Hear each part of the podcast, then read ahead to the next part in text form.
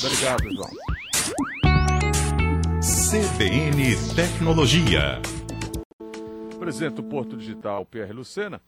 Bom, Pierre, até sábado agora, aqui onde nós estamos, no bairro do Recife, abrigando o RecPlay, e esse evento é realizado pelo Porto Digital, é uma oportunidade né, para assistir a palestrantes, participar de atividades diversas sobre tecnologia. É, muito está se falando aqui sobre economia criativa e empreendedorismo. E, além disso, o Porto Digital buscando ampliar o público, levando o jovem da periferia para o polo tecnológico. De que forma essa ação já está sendo realizada aqui, Pierre? O propósito ali, Aldo, do evento é, é criar um grande, uma espécie de uma atmosfera né, pró-tecnologia na cidade do Recife, é, fazendo com que isso rompa aquela bolha tradicional daquela galera que gosta mesmo de tecnologia, né?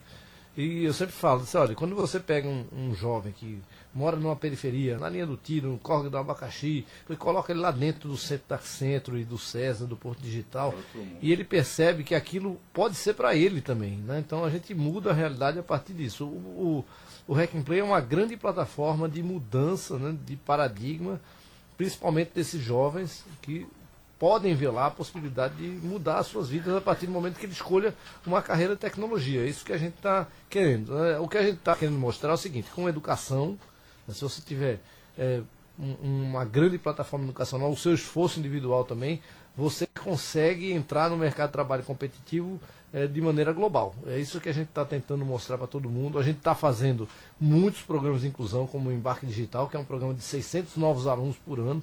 Então, assim, estou falando de formar ali é, mais de 2 mil pessoas num prazo curto, né, de 4 anos, onde a gente muda a realidade de 2 mil famílias. Né? Esse que é o Coisa, objetivo. Né? É, e são pessoas veja, que saíram todas de escola pública. Na verdade é o seguinte, quando a gente fala do embarque digital, ele está dobrando o número de formados na cidade. Se você pegar que já tem as cotas nas universidades federais, então aquele perfil tradicional que a gente tem hoje no Porto Digital, que sou eu, um homem de classe média e branco. Né? Esse é o perfil tradicional do trabalhador de tecnologia. Se a gente pensa que metade das vagas estão indo agora para as os alunos de escola pública, mais a metade das cotas das universidades federais. Então, quer dizer, mais da metade é, dos formados agora serão vindos de escola pública. E mais da metade é para a população negra, porque a gente tem uma cota, e isso está batendo mais de 70%, e tem 40% de mulheres nos cursos. Se você voltar daqui a 10 anos lá e, e ficar passeando pelo bairro do Recife, é, no horário do almoço, você vai ver um perfil completamente diferente de trabalhador do que a gente tem hoje.